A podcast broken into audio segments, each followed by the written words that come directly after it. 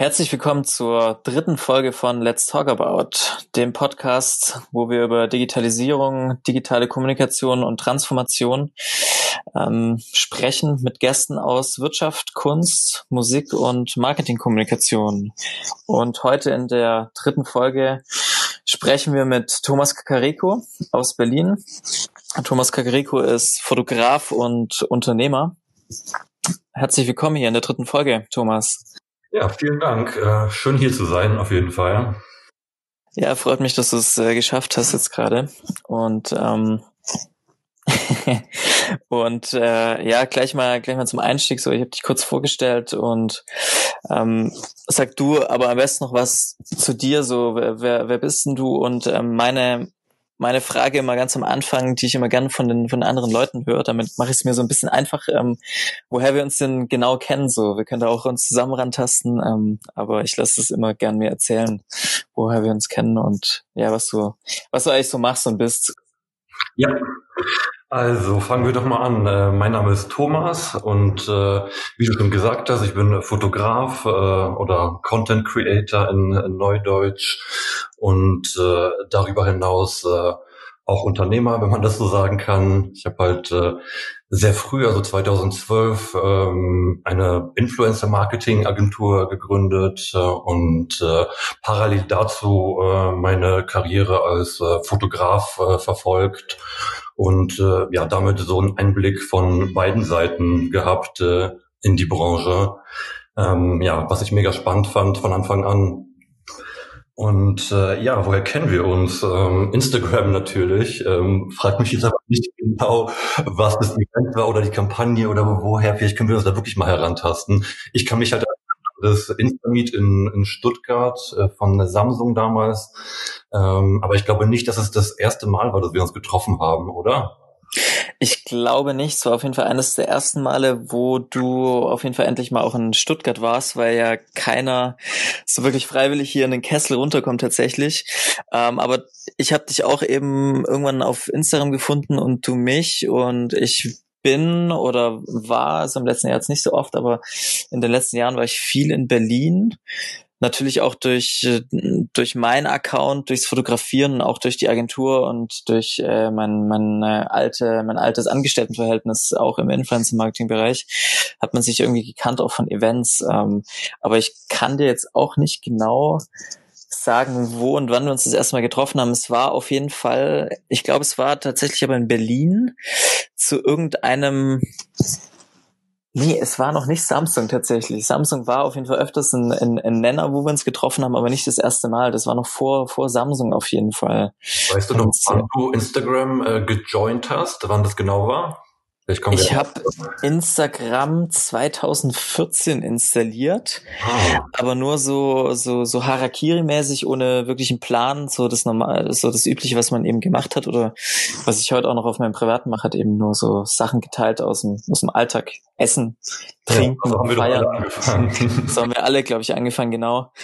Und dann war erst so Ende 2015, Anfang 2016 war das bei mir dann irgendwie so, wo ich das auch verstanden habe überhaupt, was man damit machen kann. So. Ähm, deswegen hat es da bei mir erst angefangen.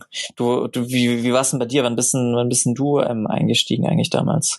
Also bei mir war es tatsächlich ziemlich am Anfang. Ich glaube, im Oktober 2010 äh, sind die gestartet äh, ich war schon seit November dabei. Also ich habe das mal irgendwie überprüft, siebter oder achter November, also wirklich super früh. Aber am Anfang war es halt nicht der Rede wert. Ich glaube, das erste halbe Jahr oder die ersten paar Monate habe ich äh, wirklich nur das zum Spaß genutzt. Damals halt mit einer guten Freundin runtergeladen und äh, es wirklich nur die erste Zeit dazu benutzt, uns irgendwelche Sachen rüber zu schicken, die wir komisch fanden und über die wir uns kaputt gedacht haben erst viel, viel später habe ich halt eigentlich auch durch Zufall ähm, so diverse Straßenfotografen entdeckt ähm, und äh, die haben mich halt ziemlich inspiriert und äh, ich habe mir damals ein neues Phone geholt und äh, dachte mir, okay, ähm, vielleicht ziehst du auch mal los und äh, guckst mal, ähm, ja, ob du, ob du das auch machen kannst und äh, so alles mehr oder weniger an. Ja, und ich erinnere mich noch, bei dir war es, glaube ich, am Anfang sehr viel schwarz-weiß auch, ne? Und gerade dieses ganze Street-Photography-Zeug, man muss es einfach Zeug nennen, weil das war dann irgendwann so, so überlastet und überladen. Es gibt ja heute Leute, die das noch äh, gut, gut weitermachen. Du hast ja hin und wieder auch wieder ähm, so starke Einflüsse, so von früher erkennt man wieder, nur natürlich anderes Stil mittlerweile. Ähm, aber ja, dieses Street Photography, ja, diese, diese Rubrik, die, die war es irgendwie damals. Also ich war zwar immer schon so an Straßenzügen und, und Autos und so interessiert und allgemein Menschen, aber Street Photography hat dann auch eben so irgendwann so ein bisschen Einzug gehalten, weil das auch damals so, so ein Zugmittel war, ähm, tatsächlich Aufmerksamkeit zu bekommen. Ähm, damals waren es irgendwie auf Instagram eben Street-Fotografien ähm, und, und irgendwie heute lädt man sich halt halbnackt hoch so. Ähm. also, richtig, die ersten Influencer damals waren allesamt äh, Street-Photographer oder Straßenfotografen. Ja, ne? Ja, ja, voll. Und, äh, ich weiß auch nicht, wie sich das ergeben hat. Vielleicht auch deswegen, weil der Content halt so relativ auch leicht zu, zu erstellen war damals. Du bist einfach losgegangen und äh, hast losgeshootet. Bei mir war halt äh, mit dem mit dem Schwarz-Weiß äh, war tatsächlich eine sehr sehr lange Phase. Ich würde sagen irgendwie vier Jahre oder vielleicht sogar noch länger, wo ich mich wirklich komplett dem halt hingegeben habe. Mhm. Und äh, resultiert aber auch daraus, dass äh, ähm, ich halt inspiriert wurde von, von Straßenfotografen, die halt einen ähnlichen Style hatten. Und ich erinnere mich halt immer noch äh, an diesen Einspruch, äh, den einer damals gepostet hat, äh, nämlich, dass wenn man Leute in Farbe fotografiert, dann fotografiert man ihre Klamotten und wenn man es in Schwarz-Weiß macht, dann fotografiert man ihre Seele. Und äh, mhm, das mhm, ich mhm, relativ äh, treffend. Und äh, alles daraus entwickelt. Also wie du schon richtig erkannt hast, äh, Einflüsse sind halt immer noch mit dabei in meiner heutigen Bildsprache, aber aus bestimmten Gründen ähm, ja bin ich jetzt ein Stück weit davon abgerückt. Ähm, hauptsächlich auch, weil es ja auch eine gesetzliche Grauzone ist, muss man ja so sagen. Und besonders ja, nach wie vor, was heißt nach wie vor, immer stärker natürlich irgendwie, ja, klar. Ja, und es wird halt sehr viel Wert in Deutschland auf Datenschutz gelegt, was ja auch nicht schlecht ist. Aber zum Beispiel, wenn ich in New York bin und äh, weiß, dass äh, ich im öffentlichen Raum alles und jeden fotografieren kann, wie ich will, dann äh, fühlt man sich natürlich ganz anders, viel freier und äh, das wird auch in den Bildern wieder gespiegelt. Ja, ja, so ging, geht's mir auch immer, oder ging mir ähm, auch immer so eben, ich hatte ja auch diese, diese Phase, wo man auch mal mehr Menschen fotografiert hat und ich weiß damals noch, ähm, ich hatte, ich hatte eine Leica von einem Kumpel, mit dem ich unterwegs war, eine Woche lang in Barcelona, das war auch ganz am Anfang. Und da habe ich mich mit der eben eingeschootet, alles manuell, wie man es eben kennt. Und da war es eben auch so, du warst in einer anderen Stadt und ähm, da eben in Spanien, ich glaube, ich, ich bin mir nicht sicher, aber ich glaube, da sind die Gesetze auch nicht äh, ganz so so, stringent. Auf jeden Fall war man da irgendwie auch in diesen, in diesen Massen, diesen Straßen, diesen Nebenstraßen, hat sich da auch so, so, so treiben lassen. Ähm, bis ich dann irgendwann, als es äh, tatsächlich äh, schlechtes Wetter war, ähm, habe ich mich dann mehr irgendwie diesen, diesen ganzen Straßen gewidmet, weil weniger Menschen, ähm, also in Straßenzügen, weil weniger Menschen unterwegs waren. Und ähm, so Interesse, weißt du ja, oder wer auch meinen Channel kennt, so bei mir ist viel, viel Architektur irgendwie, manchmal so ein bisschen Design und Kunst spielt sie mit rein. Ähm, und da gab es dann tatsächlich aber auch so den, den ersten richtigen Umschwung, ähm, in so eine andere Richtung. Wie, wie war das denn, wie war das denn bei dir? Weil wenn man jetzt heute deinen Kanal anguckt, du bist ja bei, bei bald, ich glaube, 800.000 äh, Followern mittlerweile. Wächst ja auch schon, ähm, oder was heißt schon, noch äh, ähm, relativ gut so, wenn man jetzt so das letzte Jahr sich nochmal anguckt, also für Instagram-Verhältnisse sehr gut.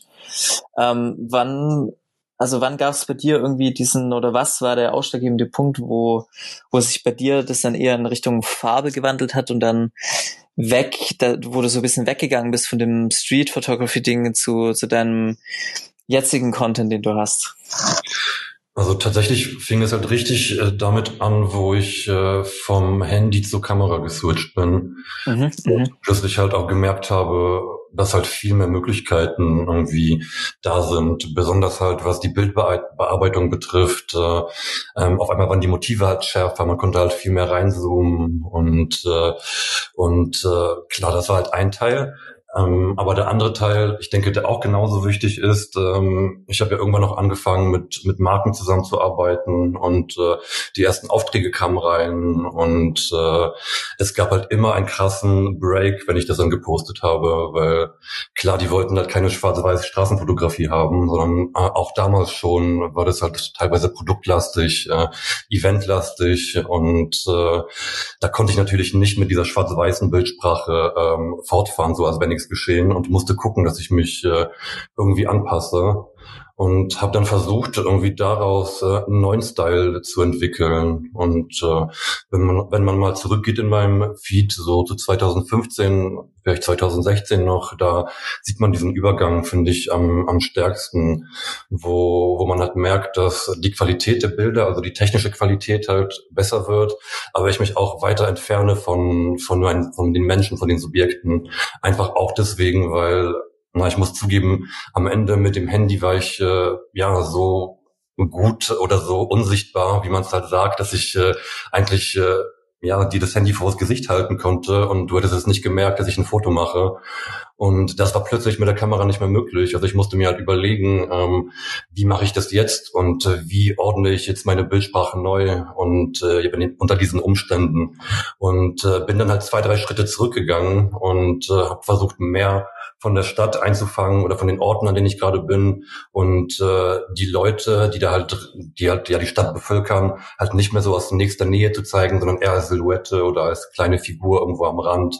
Und äh, so hat sich dann die Bildsprache weiterentwickelt. Und äh, eine Zeit lang hatte ich dann gar keine Menschen auch mit drin, äh, was ich aber auch gut fand, äh, weil es auch wieder eine andere Stimmung war.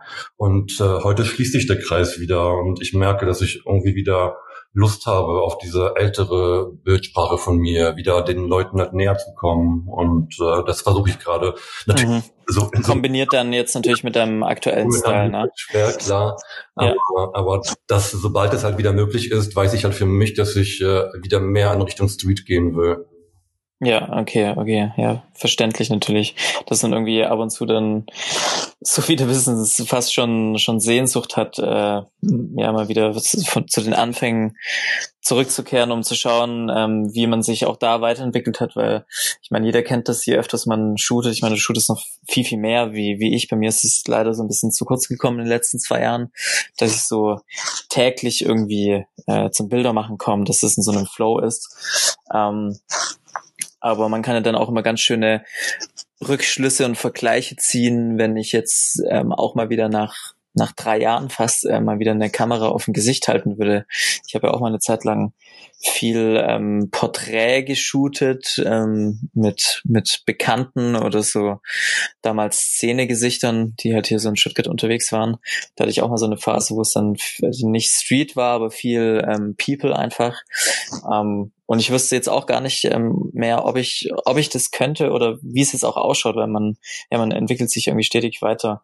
Ja, man ähm, muss halt auch und, bedenken, dass ja. man in die Privatsphäre von den Leuten ein Stück weit eindringt äh, und äh, ja, ja, vor allem. sich selber irgendwie darüber klar werden, ja, warum man das macht, zu welchem Zweck und äh, und Straßenfotografie ist halt äh, ja eine alte Kunst, kann man schon sagen. Wenn man sich halt die die Bilder der alten Meister anschaut, dann äh, merkt man halt, dass äh, es halt nicht anders geht, äh, es halt so zu machen, dass die es halt nicht mitkriegen, weil sonst ist der, dieser Moment äh, halt weg und dann ist es halt wieder gepostet und nicht echt. Ähm, und man muss halt abwägen, ähm, ja, wie, was man erreichen will, wie wichtig einem das ist und äh, auch natürlich, was man am Ende mit den Bildern macht, wie man sie präsentiert äh, und äh, dass man halt respektvoll bleibt gegenüber den Leuten. Das war mir halt immer ganz wichtig. Äh, viele haben sich am Ende auch erkannt, also wirklich am Ende, wo ich das noch gemacht habe, was auch ein Grund war, warum ich das halt runtergefahren habe. Ich habe wirklich dann unter jedem Bild oder fast jedem, wo jemand drauf war, dann ähm, haben die sich entweder selber erkannt oder ein Freund hat die erkannt und hat die dann markiert. Und äh, ich muss zugeben, viel war positiv, also es war nicht alles negativ, aber sehr viele Leute haben halt äh, äh, ja dahingehend äh, reagiert, dass, äh, dass mir halt Vorwürfe gemacht wurden, dass auch rechtliche Konsequenzen angedroht wurden. Und äh, das war auch der Punkt, wo ich halt auch wirklich umdenken musste und überlegen musste, ob, äh, ob, es, ob es mir wert ist, halt äh, mich da, weiß ich nicht, oder ein Risiko einzugehen. Ja, ja. Und du hattest ja vorhin erwähnt, dass äh, dann natürlich auch die, die kommerzielle Seite ähm, Einzug gehalten hat bei dir. Und äh, natürlich hat sich dann auch dein, dein Content weiterentwickelt, ähm, weg von der Street Photography hin zu, zu Farbe und ähm, damit mit diesem kommerziellen Einzug sind natürlich auch die, die ersten Kooperationen entstanden. Ähm, war ähm, bei dem bei dem Umschwung von deinem Account und da kann man dann natürlich auch das das Wachstum, was dann ähm, entstanden ist, war das dann auch so ein so ein ausschlaggebender Punkt für dich, ähm, so die die erste Agentur zu gründen in in dem Bereich. Ähm, kannst du da mal irgendwie noch so, so, so ein bisschen ausholen? Also du hattest ja ähm, die eine Agentur vor ein paar Jahren gegründet ähm, bis jetzt dann, wie du mir erzählt hast, wie wir kurz gesprochen hatten, äh, dann letztes Jahr ähm, weitestgehend hast du dich zurückgezogen und dieses Jahr bist du rausgegangen und hast wieder was Neues. Kannst du auch mal gleich noch so gerne hier anteasern, ähm, soweit es schon geht. Ähm, ja, aber das interessiert mich eben, dieser, dieser Twist war Instagram, dieses Wachstum von dir so ein, so ein ausschlaggebender Punkt zu gründen, weil wenn ich mich bei, bei mir dran erinnere, ähm, wo wir jetzt äh, 2018 der Pas Pascal Hof und ich gegründet haben, ähm, da hat natürlich auch dieses dieses Influencer sein, was ich damals noch mehr verfolgt hatte wie jetzt gerade, ähm, wie in den letzten anderthalb Jahren, das hat da schon so ein bisschen war so ein ausschlaggebender Punkt, weil eben das Wissen von der Influencer-Seite da war, ähm, was man möchte und was nicht so. Ähm, und natürlich war dann, muss auch ein Typ dafür sein, dass man irgendwie so einen Unternehmer, unternehmerischen Gedankengang hat. Ähm, aber das würde mich jetzt mal interessieren, wie das bei dir war, weil ich erkenne da so, so ein paar Parallelen. Du warst ein paar Jahre vorher dran, alles eine Nummer größer. Wir sind jetzt gerade erst dran, größer zu werden vielleicht, wer weiß. ähm, erzähl mal.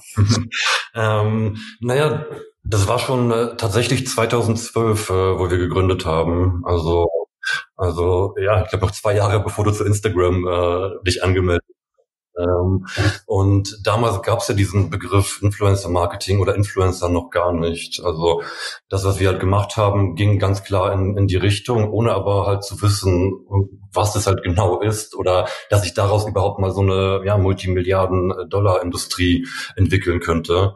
Ähm, ausschlaggebender Punkt war aber tatsächlich, wie du, wie du schon richtig erkannt hast. Also ich habe halt gemerkt äh, auf meinem Account, dass, äh, dass dann gewisses Wachstum äh, sich einstellt, ähm, dass äh, ja sich bestimmte Möglichkeiten dadurch ergeben. Ähm, ich habe damals, bevor wir gegründet haben, schon die ersten Anfragen bekommen. Also ich kann ja mal wirklich weit ausholen. Die erste war tatsächlich von, von Puma.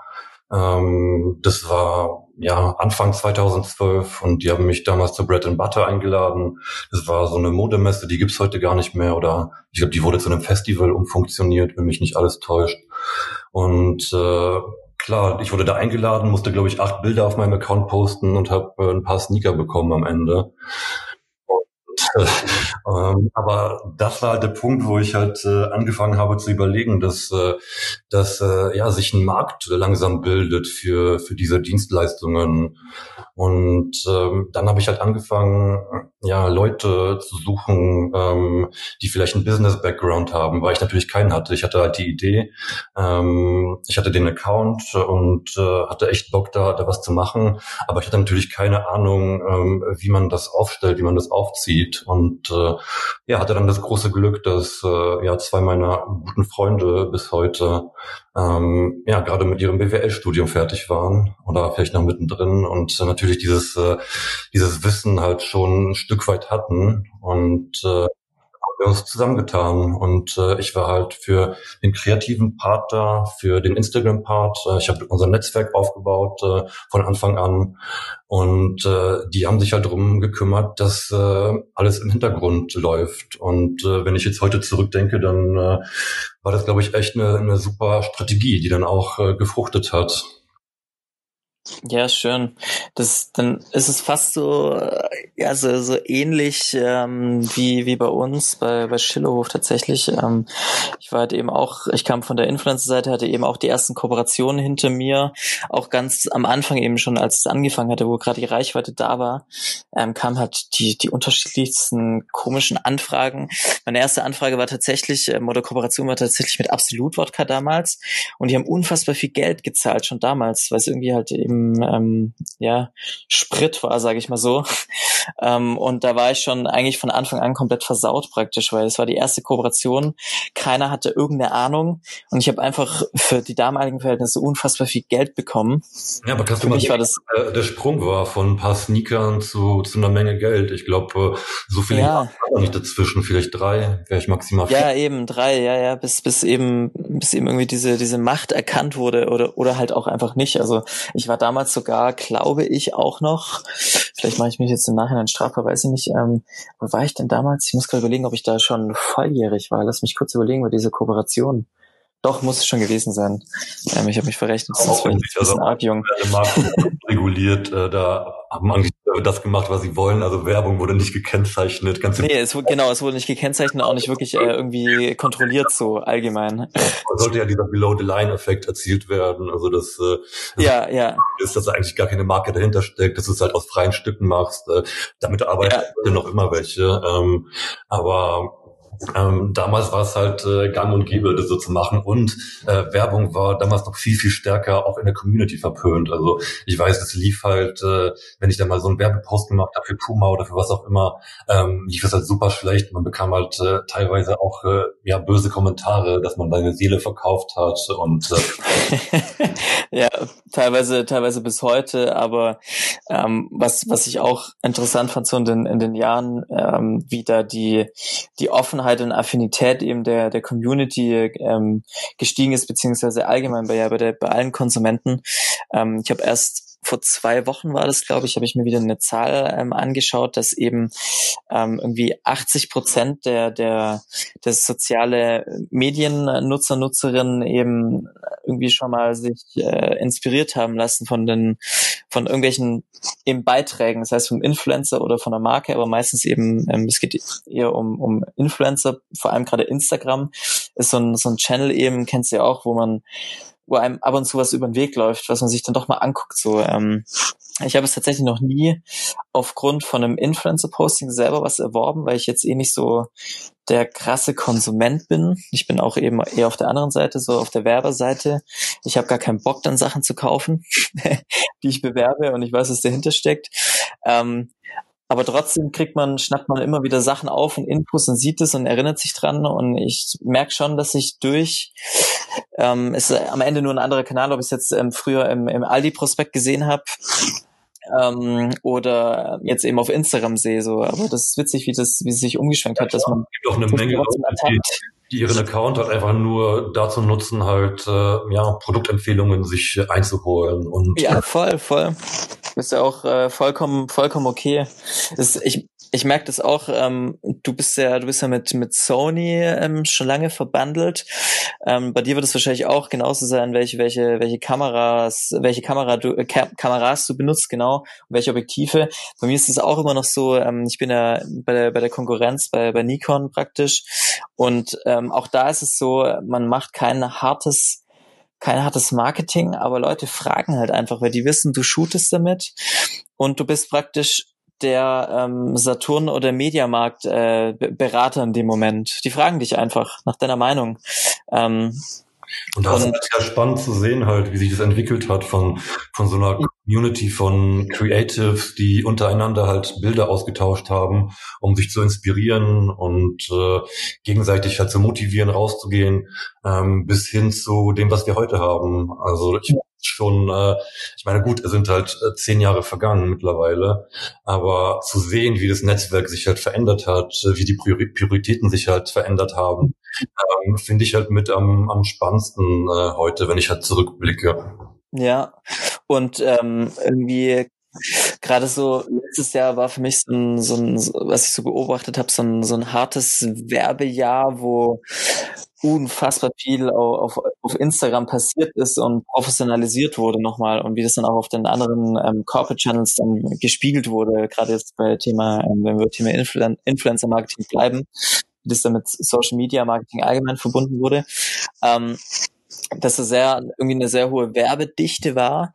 Und ich habe es jetzt bei bei mir gemerkt, so man ist so ein bisschen gesättigt davon, hat nicht mehr irgendwie so eine so eine Affinität. Also ich gehe jetzt mal nur von von mir aus. Und äh, wo mir jetzt aufgefallen ist, war, ich habe jetzt die letzten Wochen ähm, an meiner alten DDR Moped-Maschine geschraubt und habe vermehrt ähm, eine Bedienungsanleitung, aber ich bin vermehrt wieder auf YouTube gegangen um mir ein Video anzuschauen, wo mir jemand erklärt, wie ich ein Teil austauschen kann. Ich lese es zwar durch, aber ich sehe es nicht und ich, ich bin so ein Mensch, ich muss es immer ähm, sehen, wie das jemand macht, dann kann ich es nachmachen. So eine Erklärung ist schön, Theorie ist schön, ich will das sehen und danach machen. Und da war es auch ganz interessant, dass diese, diese, ähm, das ist mir dann erst aufgefallen, die Channels, die so Sachen erklären, die bieten ähm, wir, wir, wir versuchen ja immer mit unserer visuellen Sprache, mit irgendwie einem Kampagnenclaim, wie du es bei dir auf dem Profil machst, wie, wie ich das ab und zu noch mache, irgendwie in, in Mehrwert zu bieten. Man versucht einen Mehrwert zu kreieren.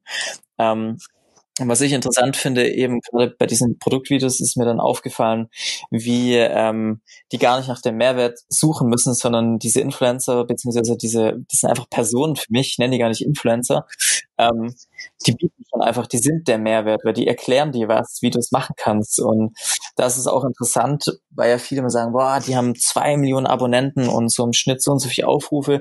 Es gibt da echt einfach Leute, die haben 5000 Abonnenten und die haben pro Video eine halbe Million Aufrufe konstant, weil sie einfach nur der Welt einen Mehrwert bieten, weil ähm, so Larrys wie ich auf YouTube eingeben, wie kann ich meinen Scheiß für Gase reinigen bei diesem Ding. Dass eben diese diese How-to-Videos, wie, wie mache ich das, ähm, dass die eben schon diese, dieser Mehrwert sind und ähm, war jetzt auch letztes Jahr hat man es ja überall in den Medien so ein bisschen mitbekommen, ähm, dass eben die die Leute gesagt haben, alle so ja dieses Jahr wird sich zeigen, wer wer wirklich einen Mehrwert bietet. Ähm, ich weiß nicht, wie, wie du das siehst oder ob du das äh, bei dir merkst. Ähm, ich merke das ganz krass, wenn ich plumpe Sachen mache ähm, irgendwie plump platziere, was ich jetzt lange nicht mehr gemacht habe, das, das kommt einfach gar nicht an, sondern man muss wirklich ähm, den Leuten einfach ja was bieten, was sie vorher nicht hatten. Ähm, und wo sie mit, mit, was, was anfangen können. Das ist es nichts Neues, aber das hat sich so krass rauskristallisiert. Und ich glaube, ähm, gerade bei dieser, bei dieser Dichte, die wir haben in diesem, in diesem ganzen Influencer-Markt, ähm, dass es dieses und nächstes Jahr echt viele Leute rauskatapultieren wird tatsächlich, die weniger Aufträge haben, weil sie eben nicht diesen, diesen Nutzen und diesen, diesen Mehrwert bieten können. Yep. Ich glaube, man muss auch mittlerweile ganz stark differenzieren innerhalb dieses Influencer-Begriffes, weil da eigentlich alles zusammengefasst wird mittlerweile, was halt eine Reichweite hat. Äh, ich spreche jetzt mal nur von Instagram. Äh, dabei hat es sich halt jetzt so halt ausgebreitet auch oder äh, ausdifferenziert. Ähm, ich sehe da halt auf der einen Seite die Leute, die du gerade erwähnt hast, also die, äh, die viel erklären, äh, die sich halt in einer Nische ausgebreitet haben und äh, wirklich auch Mehrwert äh, bieten für, für die Community. Ähm, und dann auf der anderen Seite eher die Creator. Also ich tue mich auch wirklich schwer mittlerweile, ähm, mich als Influencer zu bezeichnen. Also ich mache es selber gar nicht mehr. Wenn das jemand anders macht, dann nehme ich das so hin. Aber, aber ich sehe mich eher als äh, Fotograf mit einer oder Content Creator mit einer größeren Reichweite. Ähm, und dann hast du halt noch die anderen halt äh, Influencer, denen es halt wirklich nur darum geht, äh, ja, Produkte an den Mann zu bringen, die eigentlich nur noch eine Dauerwerbesendung veranstalten mit Rabattcodes und hast du nicht gesehen. Und ganz ehrlich, mit denen möchte ich halt auch nicht in einen Topf geschmissen werden. Und äh, ja, kann ich kann ich voll verstehen, weil so was ich gesagt habe, ich habe mich so weitestgehend so so bisschen äh, zurückgezogen, außer eben ähm, mit dem mit meinem Kamerapartner mache ich noch was. Ähm, so, ich habe auch irgendwann gemerkt, man muss man musste der, Typ dafür sein, dass man ähm, alle möglichen Sachen in die Kamera hält ähm, und dann irgendwie verkauft es am Ende dann irgendwie so wie Ju Juvelo HD irgendwie dann um 22 Uhr, dass man die Sachen zehnmal ähm, beschreibt und sagt, es gibt nur noch 500 Stück und hier hast du noch ähm, den Rabattcode so, dann, damit ist es halt nicht äh, ja, irgendwie gemacht. Wirklich Überhand und wenn Leute halt äh, über Influencer sprechen, dann meinen die heute hauptsächlich diese diese Art von äh, von Leuten. Ich finde, das zieht halt diesen ganzen Begriff halt ziemlich äh, ja ins Lächerliche und diskriminiert ein Stück weit, weil ich kann halt nur von mir sprechen. Klar, ich kooperiere auch mit Marken, aber ähm, ja, erstens suche ich mir das halt ganz genau aus. Ähm, mittlerweile klar. Früher war das halt auch nicht immer so. Ähm, und wenn ich da dran gehe an, an so ein Projekt, dann äh, schaue ich halt, dass ja die Qualität halt an erster Stelle ist und äh, nicht ich selber. Also ich persönlich trete da halt in den Hintergrund. Klar gab es auch Kampagnen, wo es halt gewünscht war, dass, äh, dass ja ich vielleicht auch mal was erkläre oder oder mich halt erzeige. Ähm, aber hauptsächlich bei den Projekten, die ich umsetze, geht es wirklich darum, für die Marke äh, Content zu produzieren, äh, der sowohl halt auf meinen Kanälen funktioniert, aber auch jederzeit auf den Kanälen äh, der Marke. Und äh, ich würde auch nicht sagen, dass es halt irgendwas noch mit diesem Influencer-Begriff zu tun hat, der ja so inflationär eigentlich benutzt wird heutzutage. Da müsste man ein neues, neue, neues Wort kreieren. Ich finde, Content Creator trifft es halt auch nicht so 100 Prozent. Ja, Content Creator ist eigentlich auch schon wieder, vor allem ja, letztes Jahr, das wurde auch äh, sehr durch den, durch den Schlamm gezogen. Wer sich alles dann TikTok Content Creator genannt hat plötzlich oder Instagram Content Creator oder äh, ja, sonst irgendwas auch, auch schwierig. Ähm, was, was ich ganz in, in, in dem Bezug Thema, ähm, ich verschleudere Rabattcodes und biete aber irgendwie noch einen, einen Mehrwert der Community, ähm, fällt mir fällt mir eine dazu ein, ähm, die ich äh, seit dem seit dem Event letztes Jahr in München, wo wir uns ja auch getroffen haben, verfolge mehr, weil sie auch eingeladen war, die und zwar die die Maren Schiller. Ich weiß nicht, ob du sie auch verfolgst, ähm, aber das ist zum Beispiel so, das ist für mich so eine ja, ich, ich weiß nicht, mit welchem Fernseh, mit welchem Fernsehsender ich sie vergleichen würde, aber sie macht unfassbar witzige ähm, Sachen den ganzen Tag, erzählt irgendwie aus ihrem Leben, das ist so eine Reality-Show und bindet irgendwie irgendwie Produkte ein und es macht, es ist irgendwie, obwohl es teilweise viel ist, ist es irgendwie noch noch noch glaubhaft und ähm, sie ver verpackt es so gut, dass man sich das tatsächlich gerne anschaut. Das ist so die die die einzige Influencerin, sage ich mal so. Ähm, neben ähm, noch meiner äh, besten besten Freundin hier, Diana Scholl aus Stuttgart, du und Liv, äh, die in einer anderen Sparte unterwegs ist, ähm, eher Nachhaltigkeit.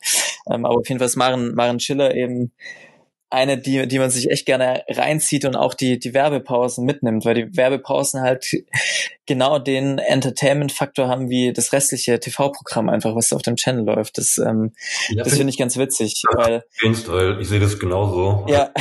Ich habe ihr noch vor ein paar Wochen geschrieben, dass mich ihre Stories irgendwie über die Quarantäne bringen, weil das echt. Ja, unfassbar gut, unfassbar gut. Und ich habe jetzt gerade noch äh, vorhin mit ihr geschrieben, weil ähm, also sie zieht sich äh, bei mir immer alle Memes aus der Story ähm, raus. Sie, sie schaut meinen Channel nur wegen den Memes und gar nicht wegen dem Content. Auch interessant übrigens, ähm, habe ich auch lange dafür gebraucht, das zu checken, dass es Leute gibt, die eben nur meine meine langweiligen oder, oder eben schönen Bilder oder interessanten Bilder angucken. Und ähm, ich habe tatsächlich eine Community, die nur wegen der Memes da ist, wo ich der, der Meme-Lieferer bin. Und genau ähm, so ist Maren Schiller, sie zieht sich da die Memes, postet die ab und zu auch bei sich. Ähm, und jetzt sind wir ähm, jetzt sind wir Geschwister irgendwie. Also es gibt jetzt Leute, die, die schlachten mich jetzt auch aus, um zu wissen, was der Bruder von Maren Schiller macht, obwohl wir ja nicht verwandt sind.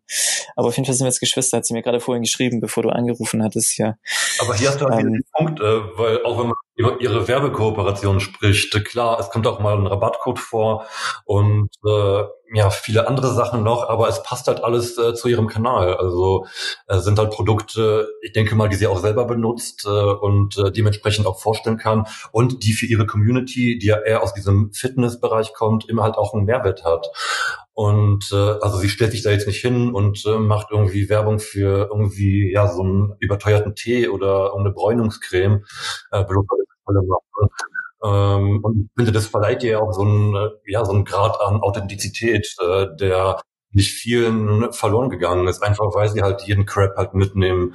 Äh, und auch witzig, ähm, wenn man eben Werbepartner hat, die das mitmachen und man sich selber praktisch über sich selber lustig macht, auch über die Werbeart lustig macht und eben äh, diese, diese, dieses ganze Thema, wo sich viele drüber aufregen, ähm, boah, da wird schon wieder Werbung gemacht und ultra billig, wenn man dieses ganze Thema dann nochmal aufgreift in, und gescheit eben in die, in die Kommunikation einbindet, ähm, das dann nochmal überspitzt und dann genau den, trotzdem den gleichen Effekt hat. So man zieht praktisch das Ganze in den Dreck, sozusagen, bös gesagt, aber hat dann trotzdem am Ende den gleichen Effekt und kommt wieder positiv rüber. So, das ist. Genau. Ähm, vielen fehlt ja diese Selbstironie oder die Möglichkeit, über sich selbst zu lachen und die nehmen das halt ernst, äh, die Bräunungscreme und dann darf keiner und die Bräunungscreme. Und äh, weiß ich, finde, das ist halt ein Riesenproblem zurzeit in, in der in der Branche, dass, äh, dass es halt so viele gibt, die die dir halt äh, irgendwelche Kackprodukte andrehen wollen, so dass halt die, äh, die wirklich eine Message haben, äh, teilweise untergehen. Ähm, und äh, ja, da bin ich echt gespannt, wie sich das äh, weiterentwickelt. Ja, ja, ich auch. Und jetzt gerade in, im, im Zuge von, von der aktuellen Situation ist, wir haben jetzt seit, ein, seit ein paar Wochen so ein bisschen ähm, anderes, ein anderes Leben, so ist jetzt ein bisschen umgestellt, ähm, wegen ähm, diesem, diesem Corona hier, was äh, um uns und in uns wahrscheinlich rumschwirrt. Ähm, da ja, ist ja auch so ein, ein Teil unseres Podcasts, ähm, jetzt vor allem gerade am Anfang, weil wir hier gerade immer noch am Anfang von dem ganzen Thema stehen. Ähm, so, wir haben jetzt auch schon so ein paar Artikel gelesen, eben wie es sich irgendwie, stirbt Influencer-Marketing aus, bla bla bla. Ähm, kann man schon gar nicht mehr hören alles. Ähm, und das ist überhaupt ein gerechtfertigter Beruf und und und. Ähm, darüber will ich mich jetzt aber gar nicht ähm, mit dir unterhalten, weil wir haben da, glaube ich, beide unsere Meinung zu und wissen, was die Arbeit wert ist und was nicht. Oder auch nicht. Ähm, aber hier würde mich jetzt gerade so interessieren, du, du bist ja jetzt ähm, eben auf der voll auf der Influencer-Seite, ähm, sage ich jetzt mal so, und aber auch ähm, auf der Unternehmensseite irgendwie so. Du hast ja, du hast ja beides, du hast ein Unternehmen und bist aber selber eben Influencer. Ähm, wie wie, wie ist es gerade für dich so jetzt in, in der Situation? Wir haben ja letzte Woche kurz mal gesprochen. So jeder struggle ja gerade so ein bisschen. Jeder versucht irgendwie das Boot so durch den, durch diesen riesigen Sturm durchzumanövrieren, aber wie, wie ist es gerade für dich so? Wie, wie fühlst du dich und wie gehst du mit der aktuellen Situation um? Ähm, kannst gerne auch so ein bisschen aus dem Nähkästchen plaudern, wie es, wie es irgendwie so einfach privat für dich ist, wie es, wie es sich da berührt und wie es aber einfach auch jetzt gerade so ein Business ist, ähm, was hier für die Zuhörer ganz interessant ist auf jeden Fall. Ja, also ich denke, ich kann mich da nicht rausnehmen. Das betrifft mich halt genauso wie, wie jeden, der in dem Bereich halt tätig ist. Also wie wir schon besprochen haben, ähm, also Aufträge sind halt weggebrochen. Ähm, zwar nicht alle, aber, aber eine Menge. Ähm, klar dadurch halt äh, sehr viel sehr viel Freizeit entstanden verbunden halt damit dass äh, ich ja wirklich dann auch zu Hause geblieben bin. Ähm, ich muss ehrlich halt sagen dass ich mir eine Weile gebraucht habe bis ich das realisiert habe oder vielleicht mal intellektuell durchdrungen habe was da überhaupt äh, passiert und äh, vielleicht ein bisschen zu spät halt auch reagiert habe. Ähm, aber ja, danach ähm, habe ich mich schon versucht, äh, wirklich daran zu halten und auch äh, auch halt ja ein gutes Beispiel zu sein, ähm, weil äh, habe ich auch viele, da haben mich auch viele Nachrichten erreicht, dass äh, ich halt äh, ja da vorausgehen muss und meinen jugendlichen Followern zeigen muss, dass sie halt zu Hause bleiben sollen.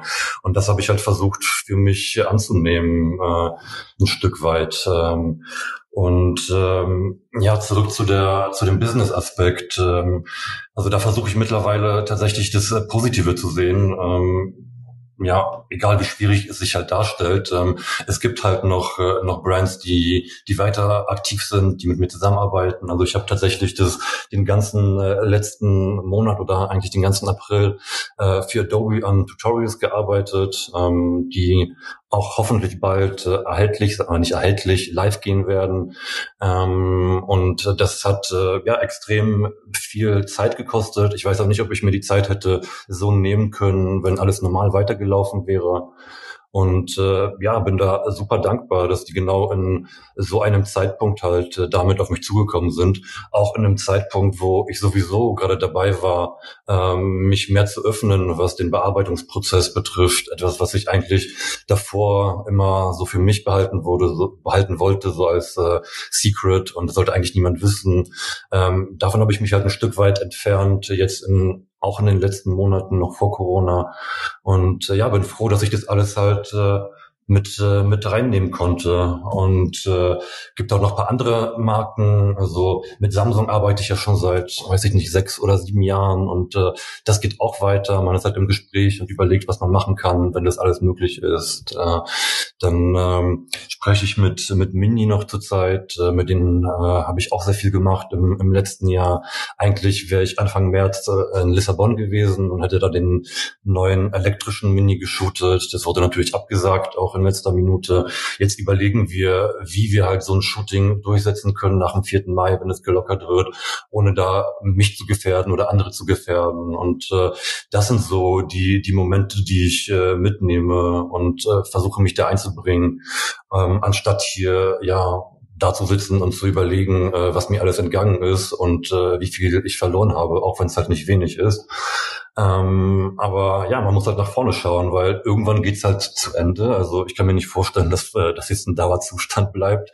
Ähm, ja, ja, kann sich, glaube ich, gerade keiner vorstellen. Ne? Ja, vorstellen nicht, aber also in schwierigen Momenten weiß ich nicht. Also kann man da schon ein bisschen depressiv werden, wenn man, äh, wenn man sich das alles anschaut. Aber es wird auf jeden Fall einen nach Corona geben und äh, da muss man halt schauen, dass man äh, ja schon aufgestellt ist und genau vielleicht nahtlos da weitermachen kann, wo man vorher aufgehört hat. Und äh, und äh, ja, mir ist auch bewusst, dass äh, vielleicht nicht alle in der Position sind, jetzt das irgendwie so ohne weiteres zu überstehen, dass vielleicht wirklich Existenzen daran zu zugrunde gehen. Ähm, das, äh, das ist mir schon klar. Ähm, aber ich versuche trotzdem jetzt für mich, ähm, ja, mittlerweile wirklich nur das Positive zu sehen und nach vorne zu schauen und äh, zu gucken, was ich halt wieder reißen kann, wenn es möglich ist. Ja, ja, ja, so, so ähnlich machen wir es jetzt auch, beziehungsweise ich mach's, ähm, aber Pascal auch jetzt gerade mit, mit der Agentur eben, wo wir jetzt auch, wo so ein bisschen, ja, so ein bisschen Flaute war natürlich, erstmal Schockstarre war, ähm, und wo wir dann eben ja auch wie so eine Soforthilfe-Hotline eingerichtet haben, wo wir uns jetzt auch ähm, in den, den letzten Wochen echt mit, mit vielen Leuten, sei es nur mit äh, ganz einfachen Einzelpersonen, die irgendwie Hochzeiten fotografieren, bis ähm, auch zu anderen größeren Agenturen aus unserem Bereich, die uns dann gefragt haben, hey, was können wir denn jetzt machen? Wir sind, wir sind verloren. Ähm, da war jetzt die Bandbreite ganz, ganz interessant, wie ähm, von an, an Leuten, mit denen wir gesprochen hatten, was die eben so bewegt. Deswegen war jetzt auch so mein Ansatz hier mit diesem Podcast, ist einfach mal so ja ab, abzutasten, abzufragen und das auch mal in die Öffentlichkeit zu tragen, weil wir jetzt dann nicht direkt in einem, in einem Business Case sind und hier internas austauschen. Ja, auf jeden Fall schön und interessant zu hören, wie, wie, wie du damit umgehst. Ähm, kann, ist auf jeden Fall ist und kann und sollte auch ein Vorbild sein für die anderen. Ähm, Aber man eben gesagt, es gab auch Tage, wo ich wirklich auch da saß und auch nicht mehr weiter wusste. Und, ja klar, so, so, so ging es uns, glaube ich, allen oder geht es uns auch ab und zu noch. So es, es schwankt ja gerade sehr krass von von pure Euphorie, wenn das kommt. Man kann weitermachen, man hat irgendwie Zeit bis zu einem kompletten, kompletten Breakdown. So wieder so. Das ist gerade echt so, ich sag so, ich lebe gerade von, von Tag zu Tag gefühlt, so überspitzt gesagt jetzt. Ja. Aber ähm, es hat ja auch alles Vorteile, egal wie schlimm es halt ist. Also ähm, ich habe halt sehr viel Zeit gehabt äh, in, im letzten Monat. Also Zeit hatte ich in den letzten zehn Jahren noch nie auch über zum Nachdenken über mich selber, über meine Zukunft, aber auch um halt Sachen zu machen, die die ich nie machen konnte oder wo mir die Zeit halt gefehlt hat. Also wie viel ich gelesen habe jetzt im letzten Monat. Ich habe wirklich angefangen Sport zu machen. Also die Leute, die mich kennen, wissen, dass das für mich eigentlich ja ein Meilenstein ist, weil äh, ähm, auch mit der Ausrede, dass ich keine Zeit dafür habe. Thomas Kakareko macht keinen Sport. ich habe immer gesagt, keine Zeit für Sport. Ich mache halt andere wichtigere Sachen, was halt total Schwachsinn war, weil man kann beides halt unter einen Hut kriegen. Und äh, das habe ich halt das habe ich für mich jetzt mitgenommen. Jetzt klar, ich werde jetzt kein Leistungssportler, das äh, steht auch. Äh, das wird keiner von uns. aber, aber ich habe mir jetzt wirklich so eine ja, Routine halt angewöhnt, die ich auch nach Corona weiterverfolgen werde. Und äh, wenn ich schon das halt da rausnehmen kann, dann ist es für mich schon ein ziemlich persönlicher, ziemlich großer persönlicher Erfolg. Und äh, ja, kann ich halt auch nur anderen so empfehlen, halt zu versuchen, äh, mal in sich zu gehen und zu gucken, was sind so Dinge, die, die du schon ja immer machen wolltest oder die du dich nicht getraut hast zu machen. Und äh, dann wäre jetzt die perfekte Gelegenheit, sich zumindest jemand anzunähern und, äh, und zu schauen, äh, was ist da möglich und äh, es dann tatsächlich, äh, wenn das alles mal wieder vorbei ist, dann beizubehalten und weiterzumachen. Und das ist einfach wirklich was, äh, was ich halt sehr positiv finde.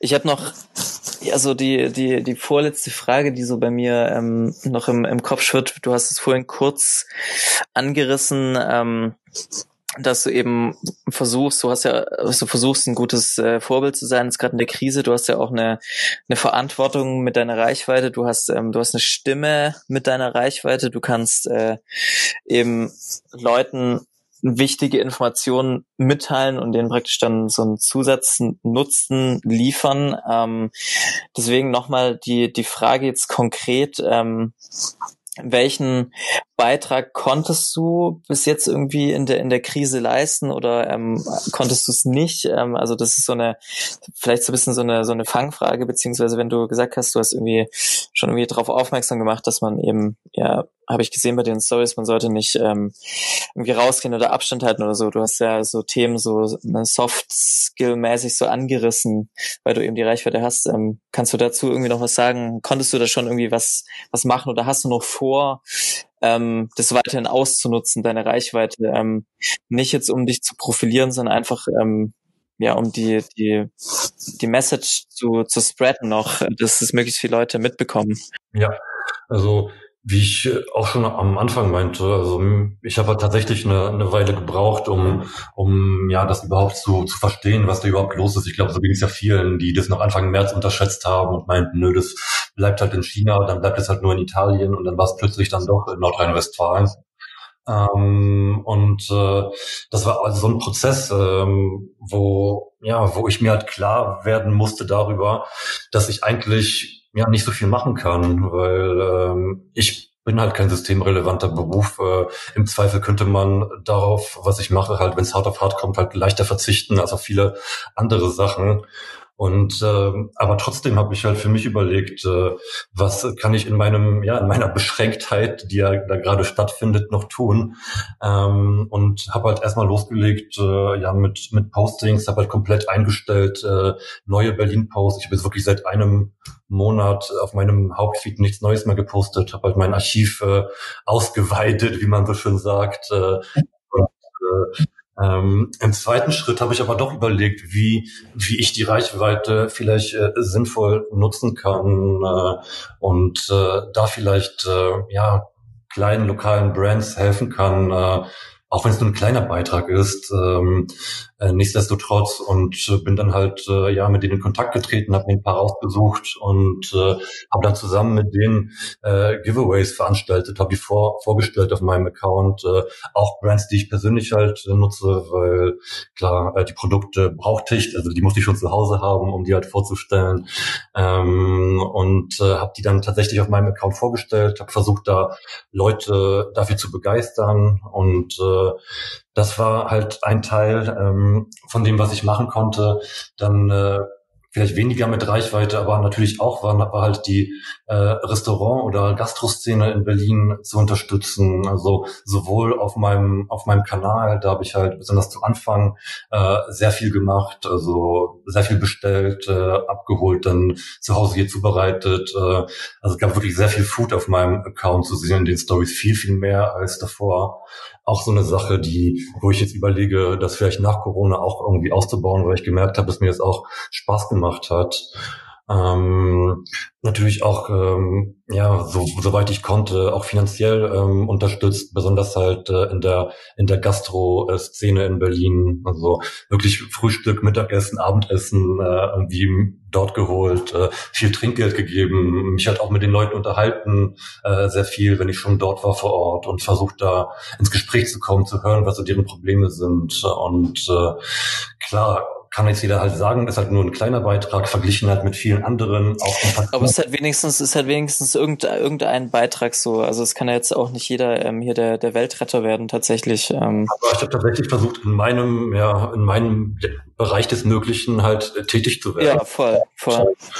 Und äh, ja, ob ich das jetzt so weitermachen will, Klar, also äh, jetzt solange das alles noch andauert, bin ich weiter im Gespräch mit äh, mit anderen Brands, die ich jetzt in den nächsten Wochen nochmal vorstellen will. Und äh, gutes Essen ist ein bisschen weniger geworden, auch weil mir da ein bisschen die Ideen ausgegangen sind und ich auch wirklich alles schon durch hatte.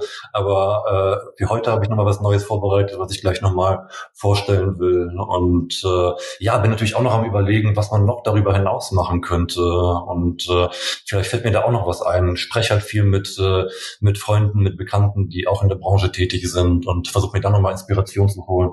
Also wie gesagt, ich will die Zeit, äh, die ich hier habe, auch nutzen, um, um andere halt zu, zu unterstützen. Besonders halt, äh, wenn ich an die, an die Restaurantszene denke in Berlin oder an die Clubszene, die, die ja, ja nicht nur in Berlin, in ganz Deutschland oder in ganz Europa, aber ich merke es ja am stärksten hier, ähm, besonders wenn ich mit den Leuten gesprochen habe, da herrscht halt pure Verzweiflung und äh, das hat mir auch sehr viel zu denken gegeben. Mhm, mh. Ja, sch schwieriges, schwieriges Thema, so Gast, Gastro und, und äh, Nacht, Nacht, Nachtclub-Szene, so die, die sind, glaube ich, so die mit die härtesten ähm, die am härtesten äh, betroffen sind.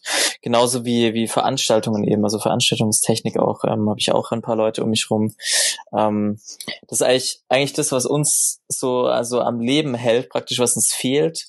Und man ist praktisch äh, fast, fast machtlos, da dagegen was ähm, zu machen irgendwie. Ne?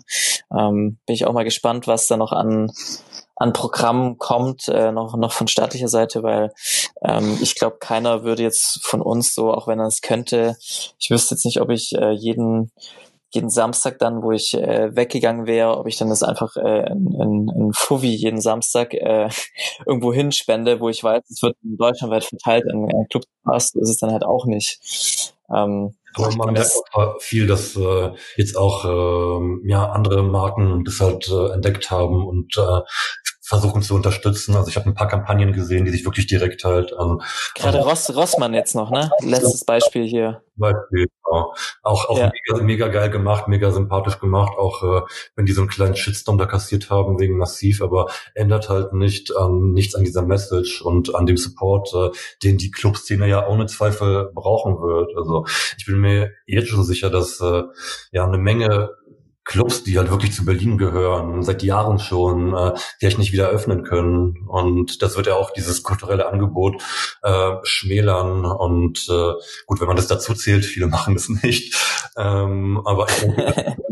Also es ist schon, es ist schon auch ein, es ist schon ein Kulturgut. Also sehe ich genau ähm, das in Berlin. Also viele kommen ja in Berlin, in Berlin eh klar, ähm, aber auch, also auch allgemein, wenn ich jetzt bei uns hier gucke, ähm, ihr seid ja ein bisschen in einer anderen Szene. Natürlich ähm, du weißt es so, ich, ich stichle immer gern gegen Berlin. Ähm, vieles finde ich auch immer zu gehypt, nur weil es die Hauptstadt ist. Ähm, aber es hat auf jeden Fall seine Berechtigung, weil wir haben hier eben auch gerade ähm, Hip-Hop-Trap-Szene bei uns ähm, gibt ist ja so eine so eine Keimzelle gewesen oder ist es noch so.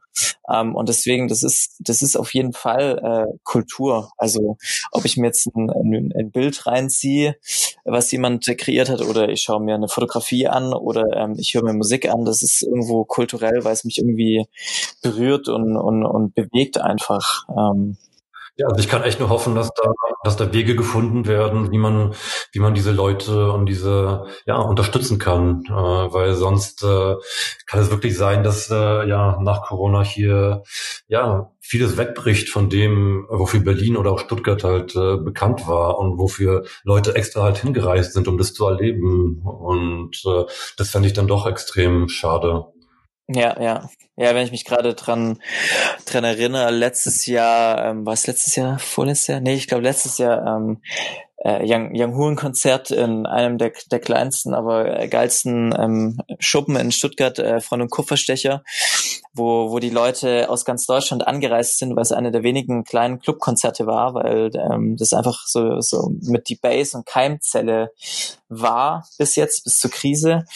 Ähm, und, und sowas findet halt gerade nicht mehr statt. Und wenn eben da keine Unterstützung irgendwie kommt oder Entschädigung kommt, wie auch immer, dann sind solche, solche Sachen, solche, solche Zellen, die sind einfach weg, weil ähm, wir haben das auch von gerade so die, ich nenne es mal die böse, die die die Hipster-Cafés und Bars bei uns, die sich so langsam, die es eh schon schwer haben bei uns gerade in Stuttgart, die sich langsam etabliert haben, die ihre die ihre Szene gefunden haben, die ihre Straßenzüge gefunden haben, ihre Läden, die es mit der Miete hinbekommen haben irgendwie. Ähm, da gibt es von vielen einfach jetzt schon das Feedback, sie werden danach nicht mehr aufmachen. Es ist vorbei, die können nicht.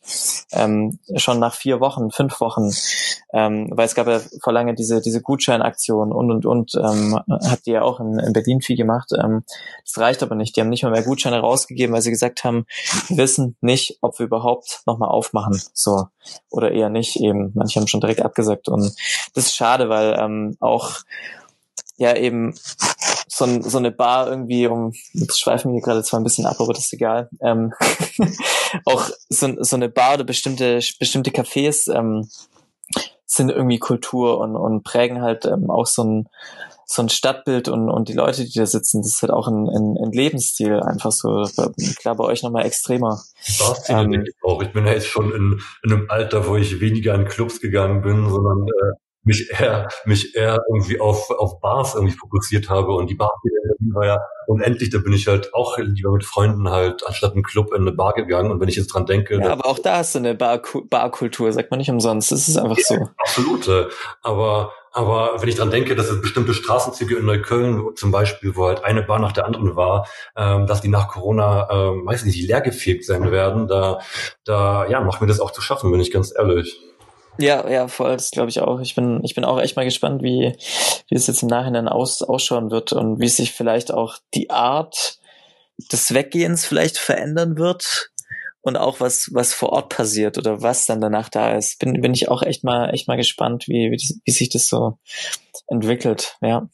Ja, wir können da echt nur die Daumen drücken, dass da auf jeden Fall die Verantwortlichen halt erkennen, äh, wie du gerade gesagt hast, dass es halt Kulturgüter sind, weil bei vielen kommt es ja nicht an. Viele belächeln das ja und äh, ja, nice to have, aber muss man halt nicht haben am Ende.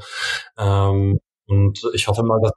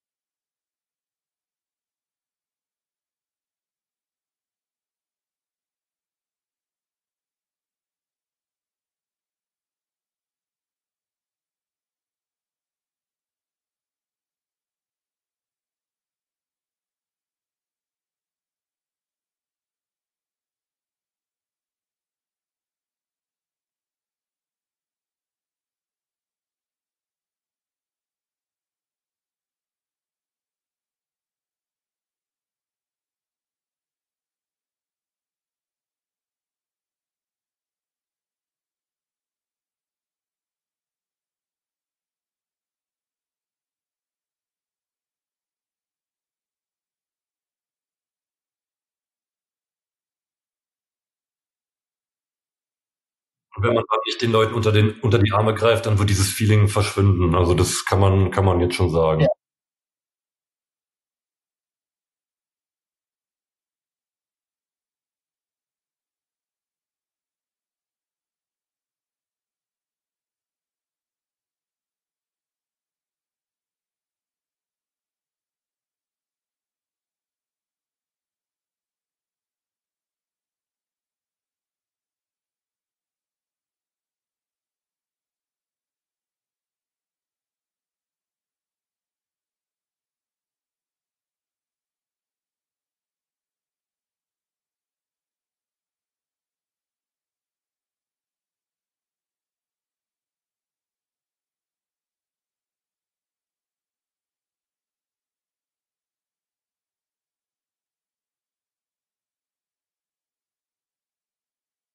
Finde es halt schwer, einen Namen zu sagen, aber was ich halt sagen kann, dass es halt äh, ja extrem halt schwer geworden ist, besonders halt, wenn man sich wirklich nur auf Fotografie konzentriert und jetzt äh, keine Dauerwerbesendungen machen möchte, ähm, sie da noch hervorzustechen, weil seien wir mal ehrlich, ähm, eigentlich gibt es ja schon alles und äh, in allen Bereichen gibt es halt Leute, die es extrem gut halt machen und die pushen und kreativ sind. Also ich bin halt davon überzeugt, dass wenn man wirklich noch noch ein Wachstum erzielen will und äh, meinetwegen viral gehen will mit seinen Fotos, dann muss man halt irgendwas halt äh, ja finden, was es so halt äh, noch nicht gab oder zumindest so ähnlich oder vielleicht mal irgendwas weiterentwickeln. Auf jeden Fall irgendein einen Mehrwert schaffen durch was äh, Neues. Und ähm, ich glaube, abgesehen davon wird es halt extrem schwierig. Und wenn du halt ein Beispiel haben willst, ich denke, den, den Dude kennst du auch, Jordi Koalicic, äh, finde ich halt mega, mega spannend. Den kannte vor drei Monaten noch kein Schwein. Und jetzt hat er irgendwie drei Millionen äh, auf Instagram, weiß ich nicht, drei Millionen auf TikTok und kriegt seine 200.000 Likes auf jedes Bild, einfach weil er halt äh, erstens super kreativ ist und äh, eine Bildsprache halt äh, eingeführt hat, die es davor so noch nicht gab. Und zweitens die Leute auch teilhaben lässt, also hinter jedem Bild noch äh, so ein How-to postet und äh, den Leuten halt genau zeigt, wie, wie man, ja, wie man die Bilder nachmachen kann.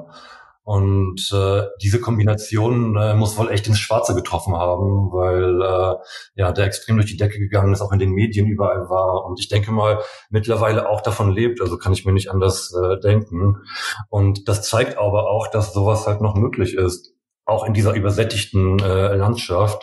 Aber es braucht halt äh, ja eine Menge Kreativität und äh, guter Ideen. Und da will ich mich auch selber nicht rausnehmen. Ähm, ich denke natürlich auch die ganze Zeit nach, wie kann ich mich weiterentwickeln, äh, was gibt es vielleicht noch oder welche Bereiche sind dann noch, äh, die ich vielleicht für mich erschließen könnte, ähm, weil ich einfach glaube, dass das der einzige Weg ist, äh, um relevant zu bleiben oder relevant zu werden. Ja, ja, schön, schöner Abschluss auf jeden Fall. Ähm, gute, gute Antwort auf die, auf die Frage. Haben wir auf jeden Fall doch noch ein Beispiel. Ähm, das verlinke ich später noch in der Beschreibung. Ähm, ich kenne ihn ja. Ich bin auch jetzt schon zwei, dreimal über ihn drüber gestolpert tatsächlich. Ähm, und werde mir auf jeden Fall dann heute nochmal angucken ähm, und werden aber nicht versuchen zu kopieren. aber wie immer ähm, Inspiration ziehen. Die Leute halt losziehen und das halt nachmachen und äh, tausendfach und teilweise auch Brands oder andere Institutionen das nachgemacht haben, ohne ihn zu finden. Und äh, klar läuft man dann Gefahr, dass sowas passiert, wenn man wirklich alles offenlegt. Ähm, aber ich denke mal, die Vorteile überwiegen halt ganz, äh, ganz stark, besonders wenn man ja vor allem vor allem gerade für ihn jetzt, weil er dann auch wieder so ein, so ein First Mover war und ähm, ich meine dieses, dieses How-to. So, es gab schon immer viele Leute, die, die gefragt haben, wie man es macht, ähm, wie das funktioniert und keiner wollte es sagen. Und auch das finde ich interessant, jetzt gerade noch, ähm, also hier abschließend für die Folge, ähm, dass dass man jetzt gerade durch die, durch die Krise ist man so bereit geworden, mehr zu teilen von dem Wissen, weil plötzlich, weil man plötzlich merkt, okay, wenn ich was teile, ähm, wenn ich mehr teile, wissen zwar auch ähm, mehr Leute, wie ich es vielleicht mache, aber am Ende muss es die andere Person dann eher immer noch selber umsetzen und machen. Ähm, und das aber am Ende dann für alle einen Mehrwert entsteht, weil dann was zurückkommt. Und ähm, also für jeden kommt das zurück. Der eine hat dann was erlernt. Ähm, ich vielleicht, der es demjenigen gelehrt hat, bekommt auch wieder was zurück. Also das ist gerade ganz schön zu sehen, eben, dass es äh, sich so so hin und her spielt. Ähm, und deswegen finde ich es auch schön, dass du ähm, ja deine deine Reichweite und deine Position nutzt, ähm, um irgendwie einen, einen Mehrwert zu generieren, indem du Hilfe leistest oder ähm, dir überlegst, wie wie, wie kann es ähm, bei dir weitergehen, wie kann es ähm, ja, für die Community weitergehen und für die für die kleinen kleinen Läden um dich rum oder eben auch für, sag ich mal so überspitzt, ähm, wenn du die Message über deine Reichweite spreadest, ähm, die eben der Staat zum Beispiel ähm, nicht ähm, an deine Followerschaft kriegen würde, ähm, wenn es wichtige Informationen gerade gibt. So, ähm, Aber nichtsdestotrotz ja, freue ich mich so hart, wieder rauszugehen und zu shooten. Also ich muss auch sagen, dass ich echt gemerkt habe, wie sehr mir das halt fehlt ist in der Zeit. Also da kann ich noch so viele alte Archivbilder bearbeiten, was halt auch Spaß gemacht hat. Aber wirklich dann äh, rauszugehen, auch mit anderen, äh, und äh, gemeinsam halt loszuziehen. Ähm, wie gesagt, da kann ich halt wirklich kaum abwarten, äh, bis das wieder möglich ist, weil das schon halt ein ganz großer Teil von mir ist und äh, das konnte ich halt auch nie ersetzen mit allem, was ich hier gemacht habe. Und äh, ja, deswegen klar, äh, es wird seine Zeit brauchen, aber ich bin äh, guter Dinge, dass, äh, dass das halt äh, in naher Zukunft wieder möglich sein wird. Ja, das glaube ich auch. Und da müssen wir uns jetzt eben einmal zusammenreißen und, und, und durchziehen. Genau, in, noch in unserem, Archivbilder posten. Genau, noch ein paar weitere Archivbilder posten und sich dann doch irgendwie morgens oder spät abends raussneaken in die, in die Straße und doch mal ein, zwei Bilder machen. Ähm, auf dem, auf dem Spaziergang, den man ja ohnehin machen darf. Ja, dem her. läuft, habe ich ja auch gemacht. Äh, ganz ausgehalten habe ich es dann auch nicht, äh, bin ich auch ehrlich. Aber dann bin ich halt alleine äh, auch an Orte, wo halt generell nicht so viele Leute waren und ja ja. Ja aber ich meine ob du also spazieren gehen kann man ja ne? Ähm, und ob du jetzt deine Kamera dabei hast oder nicht. Ja. Ja voll.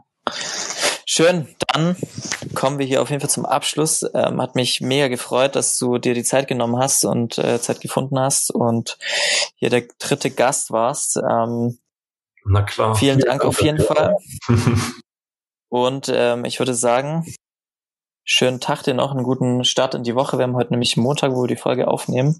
Und ähm, bis bald. Mach's gut. Dankeschön.